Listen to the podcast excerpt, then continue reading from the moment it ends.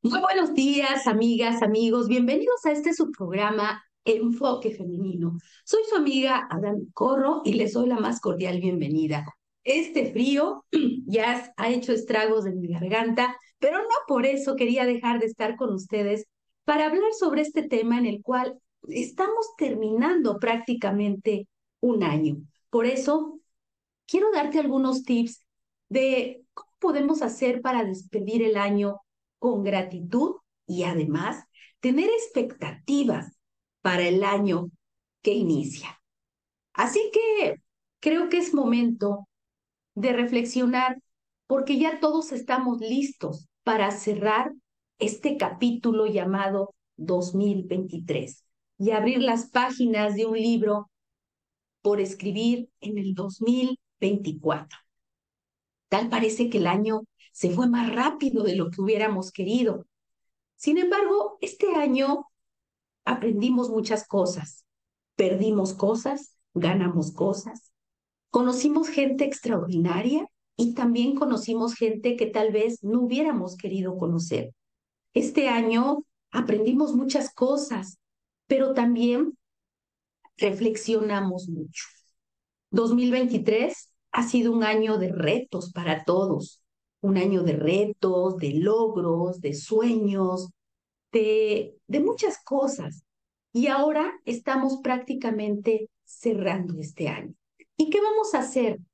Quiero darte algunos tips que te van a ayudar a que este año que está, estamos concluyendo, lo hagamos así, con agradecimiento. Y lo primero que te quiero recomendar, que todos hagamos una carta de agradecimiento. Escribe una carta, pero esta carta es para ti, expresando agradecimiento por tus logros, por tus aprendizajes y por los momentos especiales del año. Eso, esa carta tiene que ser una carta muy sincera, en donde expresemos todo lo que vivimos, lo que nos gustó, lo que no nos gustó, las cosas que nos hizo sufrir, las cosas que nos enojó, las cosas que nos disgustaron, incluso las personas, las personas que, que consideremos que nos dañaron, que nos ofendieron, y también, ¿por qué no?, a las personas que llegaron a nuestra vida como luz, que llegaron para acompañarnos, para enseñarnos, guiarnos, todo, todo debemos escribir para agradecer por esos, por esas veces que nos caímos, por esas veces que nos levantamos. Es una carta muy sincera, nadie la va a leer. Es una carta que te vas a escribir a ti misma, pero sobre todo agradecer, incluso de esos malos momentos, agradecerlos, porque por alguna razón llegaron a nuestra vida. Otra cuestión que también es importante revisar es nuestras metas. Cuando empezamos el año, teníamos muchas, muchas metas. Sin embargo, tal vez en el mes número 12 nos hemos dado cuenta que no hemos logrado todos. Es el momento de hacer esta evaluación que nos propusimos en el año de enero. Y hay que celebrar, hay que celebrar los éxitos, los logros que tuvimos, porque seguramente logramos muchas cosas en, en nuestras metas. Y, hubo muchas lecciones aprendidas, pero también es bueno reflexionar qué pasó, por qué no logramos esas metas, qué hubo, qué, qué nos detuvo. Tal vez son cosas externas que no, no dependen de nosotros, o tal vez dependemos de algunas otras personas. Eso sí, tal vez nos podemos acercar a ellas. Pero en un 80% las metas son de nosotros, depende de nosotros. Así que es el momento de evaluar qué es lo que estamos haciendo aún en este instante que no nos permite llegar a esas metas. Otra cuestión importante es la recopilación de los recuerdos. Es, es momento de crear un álbum de fotos digitales o impresas que capturen los momentos más destacados del año. Es momento de revivir esas experiencias y compartirla con otros. Este álbum lo puedes hacer de manera digital, ya que muchas veces en la actualidad preferimos eso, guardarlos en nuestro celular o en nuestra computadora. Es un álbum bonito con todas las fotos de los viajes, de las personas con las que compartiste esos momentos, incluso en el trabajo, o, o esas fotos que de pronto por alguna razón te gustó ese paisaje y te tomaste la, la selfie tú solito o solita. Hagamos una recopilación de esos recuerdos, de esos momentos bonitos y reflexionemos qué nos dejó, qué aprendizajes tuvimos, qué lugares nos gustaría volver a regresar o también cuáles momentos son aquellos que dices, este momento me sacudió y, aprendí y reflexioné y valoré.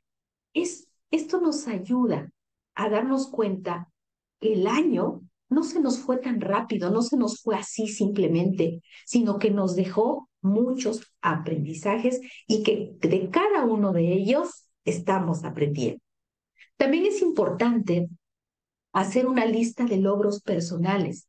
Es una lista de todos los logros personales y no solamente eh, personales, pueden ser laborales, familiares, de, qué, de qué hiciste. Es momento de reconocernos por los esfuerzos que hemos logrado. Aquí me quiero detener. Muchas veces logramos cosas, pero no lo festejamos.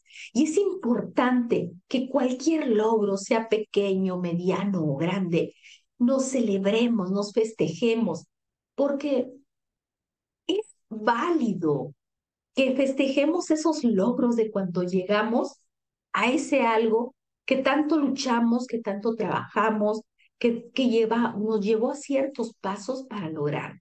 Además es bueno porque cuando nosotros nos reconocemos, eso a nuestra mente inconsciente le manda un mensaje de que nos impulse a seguir avanzando porque a quien no nos gustan las recompensas. También es tiempo de donar o, o estar en un voluntariado. Siempre cuando estamos a final de año, nos damos cuenta que hay muchas cosas que que no ocupamos. Y aquí es bueno contribuir a la comunidad haciendo donaciones o, participando en actividades de voluntariado. Termina el año ayudando a los demás, ya que puede ser gratificante. Ahora que, que tal vez terminamos ya tanto, tanto trabajo o que está bajando el trabajo o que ya puedes salir de vacaciones o que puedes tener unos días en paz contigo mismo, contigo misma, es bueno que, que nos demos cuenta de todas aquellas cosas que podemos regalar, que podemos donar o, o, simplemente tirar a la basura. Es bueno siempre darnos ese espacio para compartir con los demás. También es tiempo de lo que le llamamos de desconexión digital. Tómate un tiempo para desconectarte de la tecnología y disfrutar de momentos de tranquilidad y conexión en el entorno. Muchas familias en, en, diciembre nos reunimos, vemos a nuestros seres queridos, personas que en todo el año o en mucho tiempo no hemos visto. Y lo más importante es disfrutar esos pequeños instantes que la vida nos regala. Para eso, no hay más que enfocarnos y disfrutar de nuestros seres queridos y dejar a un lado la tecnología. Son solamente instantes, no es, no es tanto tiempo. Creo que cada ser humano merecemos y nos debemos dar esa oportunidad de estar con aquellas personas que amamos y que no siempre están con nosotros. Así que yo te invito a que en estas próximas reuniones te olvides por completo de un celular, de tus tabletas, de tus dispositivos y te enfoques en disfrutar a esa persona, a esos seres queridos que amamos y que pocas veces tenemos la oportunidad de verlos. Dale el respeto y date a ti esa oportunidad de estar con esos seres que amamos. También es importante, ya que estamos terminando el año, hacer la limpieza y la organización de todo el espacio, de toda nuestra casa, la oficina, el trabajo.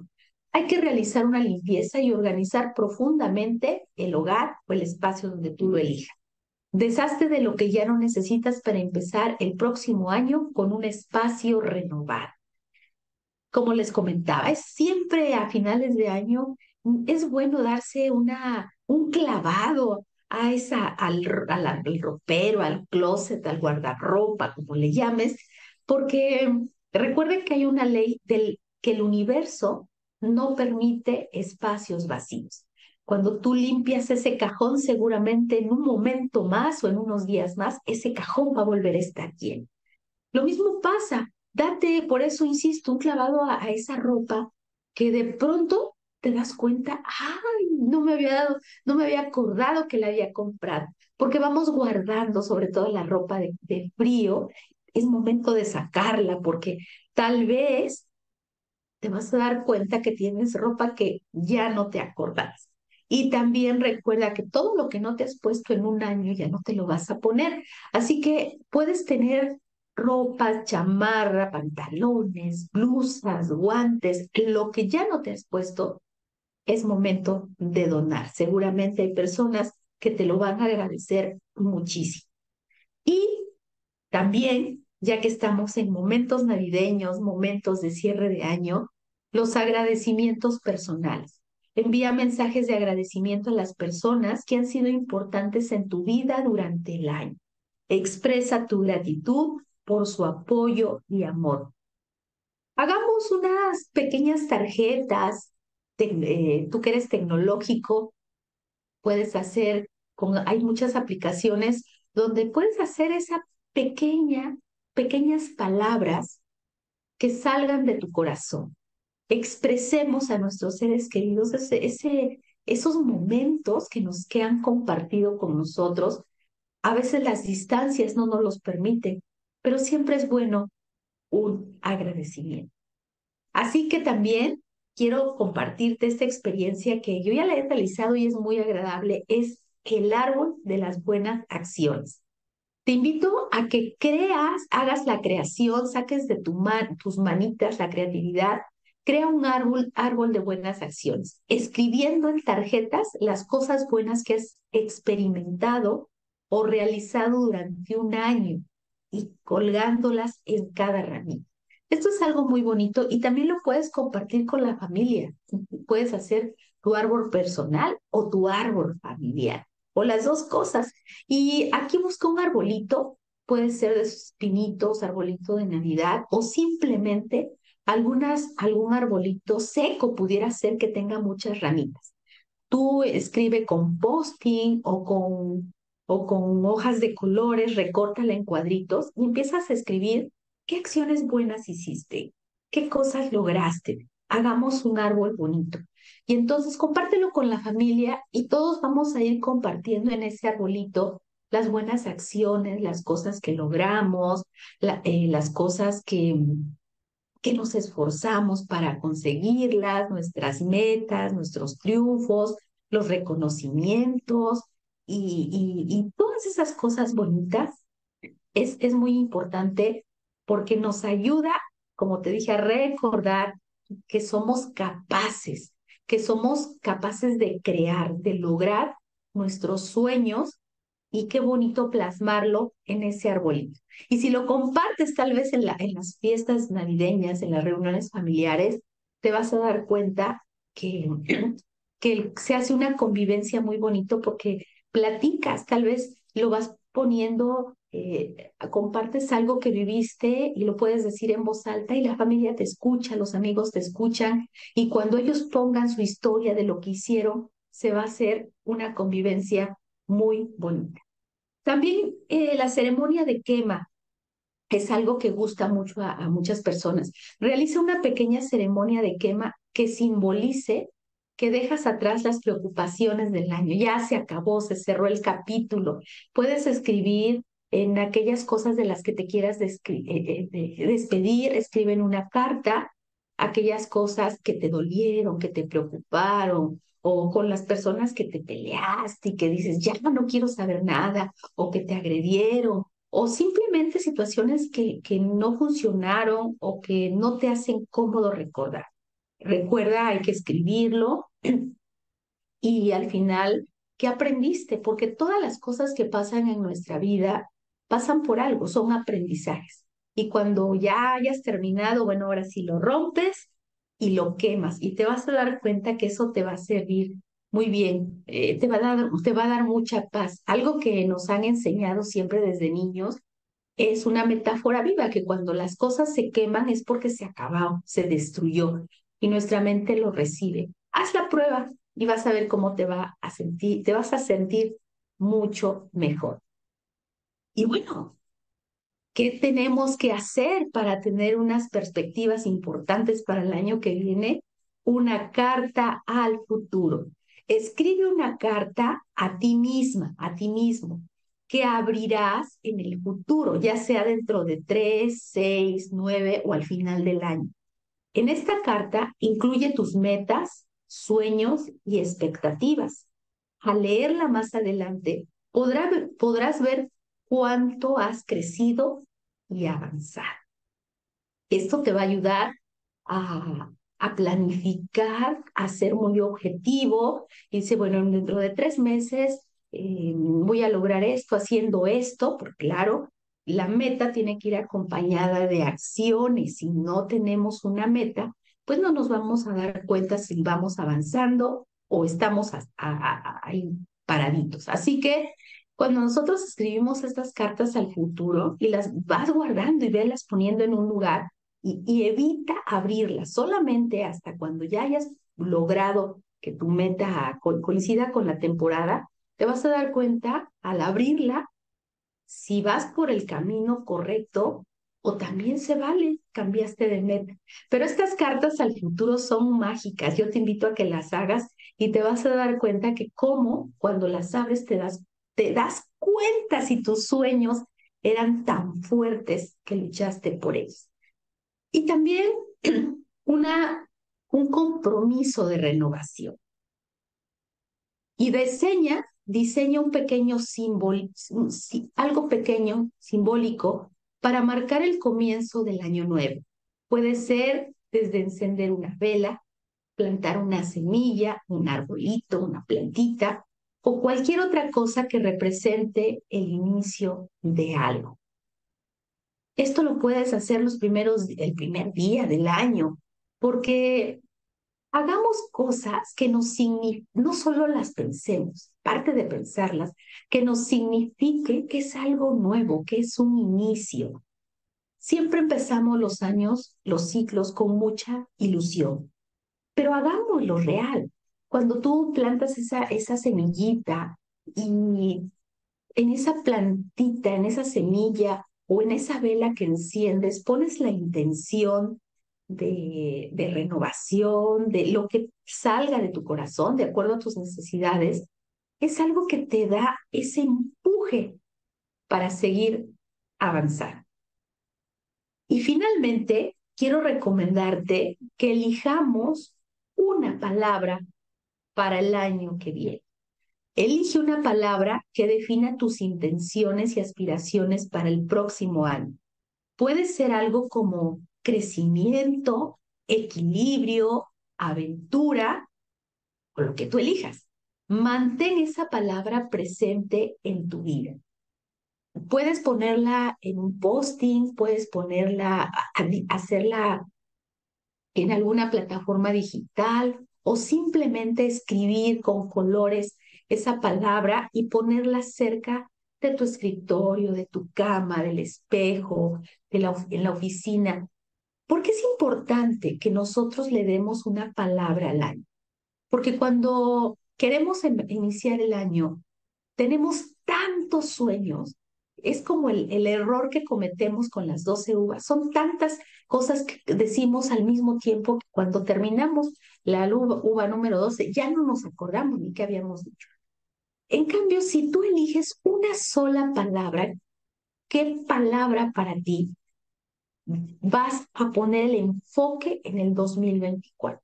Si para ti la palabra es crecimiento, tenla muy presente Crecimiento significa muchas cosas y puedes hacerlo en muchas áreas, pero ya el tener esa palabra, la pones aquí en tu mente, la pones en, todos lados y recordarás todo el año que esa palabra fue tu palabra del año.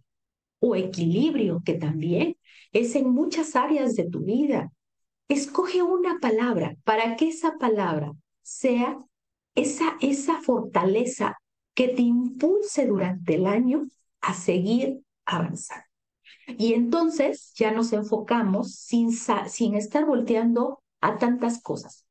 Vámonos directo con esa palabra del año, que te va a significar muchas cosas, que te va a representar muchos caminos, sí, pero tú ya la tienes como enfoque. Hagamos la prueba y te vas a dar cuenta de todos estos tips que te he dado, cuáles te funcionan y cuáles no.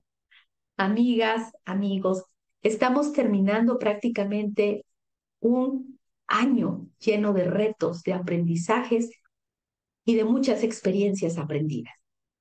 A nombre de mi gran equipo de Census, Consultoría y Capacitación y de tu servidora, Adami Corro, quiero darte las gracias por acompañarnos todos los lunes, bueno, cada 15 días, donde hablamos, reflexionamos, compartimos y nos acompañamos. No me resta más que decirte gracias con todo mi corazón, gracias y desearte un extraordinario fin de año lleno de reflexión, de amor, pero sobre todo mucha paz y bendiciones a tu corazón. Nos vemos muy pronto y hasta la próxima. Feliz año.